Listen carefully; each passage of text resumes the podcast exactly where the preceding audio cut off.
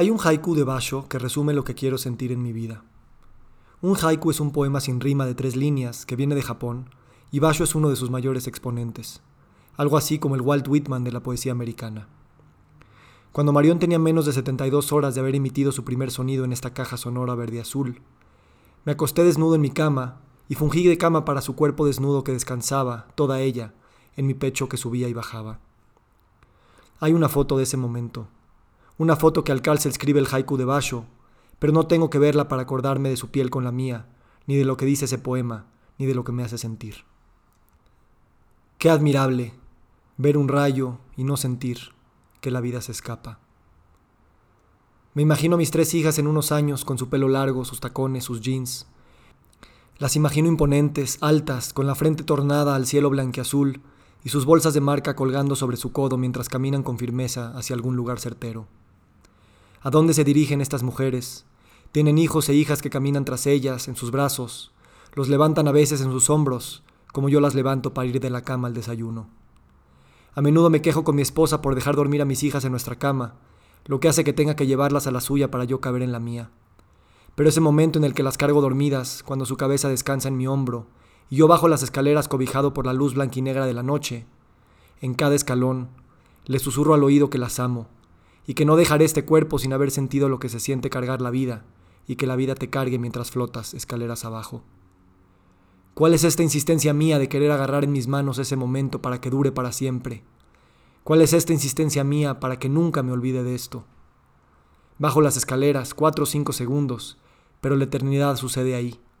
Las abrazo con fuerza para después posarlas bajo las sábanas con soltura, con desapego, con la calma de alguien que entrega algo que desde el principio supo que aquello le fue prestado.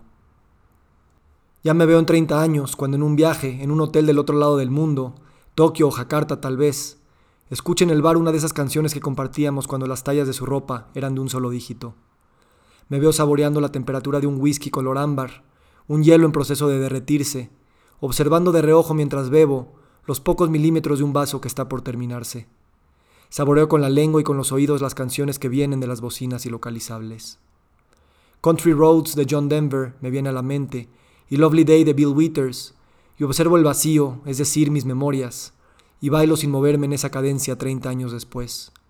Y observo en un flashazo las vidas de mis hijas desenvolverse, como un rollo de plástico se desenvuelve de su tubo de cartón. De pronto veo bailar a mis niñas que ya son abuelas, tienen arrugas en la cara y sonrisas en sus manos al levantar a mis bisnietos.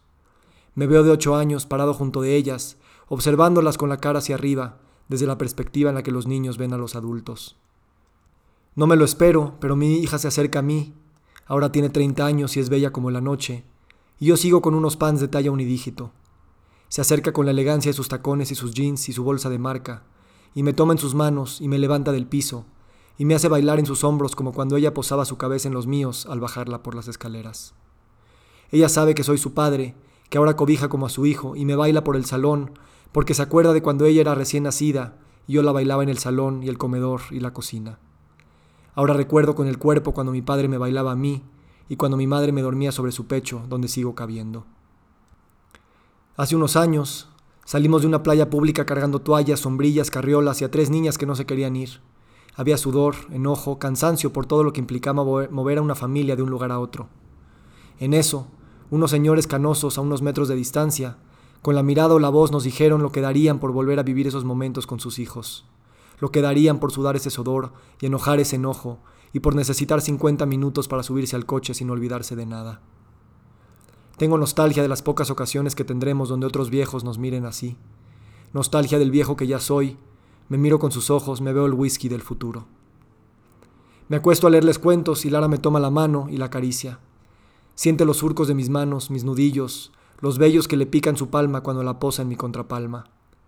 ¿Qué le dirán esos vellos de mi mano de las que sus ojos no se acordarán, pero su mano nunca olvidará lo que se siente la mano de su padre? Qué admirable, dice Basho, digo yo, dice Dios, dice el tiempo. Ver los rayos tronar en el cielo y desaparecer en un instante. Qué admirable sentir estos vellos, minúsculos e imperceptibles, y no sentir que la vida se nos escapa. Escribo para recordar la sombra de la luna colarse entre la pared y la cortina e iluminar con su línea eterna la faz de esta niña que duerme sobre mi pecho. Escribo para seguir fluyendo en la elocuencia del aliento caliente que sale de su nariz y calienta mi corazón que sube y baja y nos hace latir.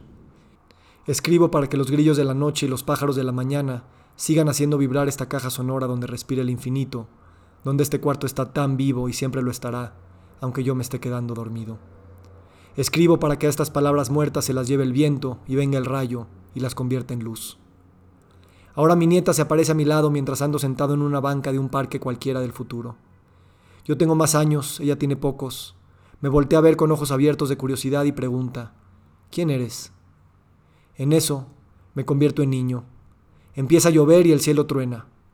Observo el rayo que aparece y desaparece. Escucho el trueno retumbar en esta esfera que apenas dura y la miro directamente a los ojos. Ahora los dos volteamos a ver el cielo que se acaba. Qué admirable.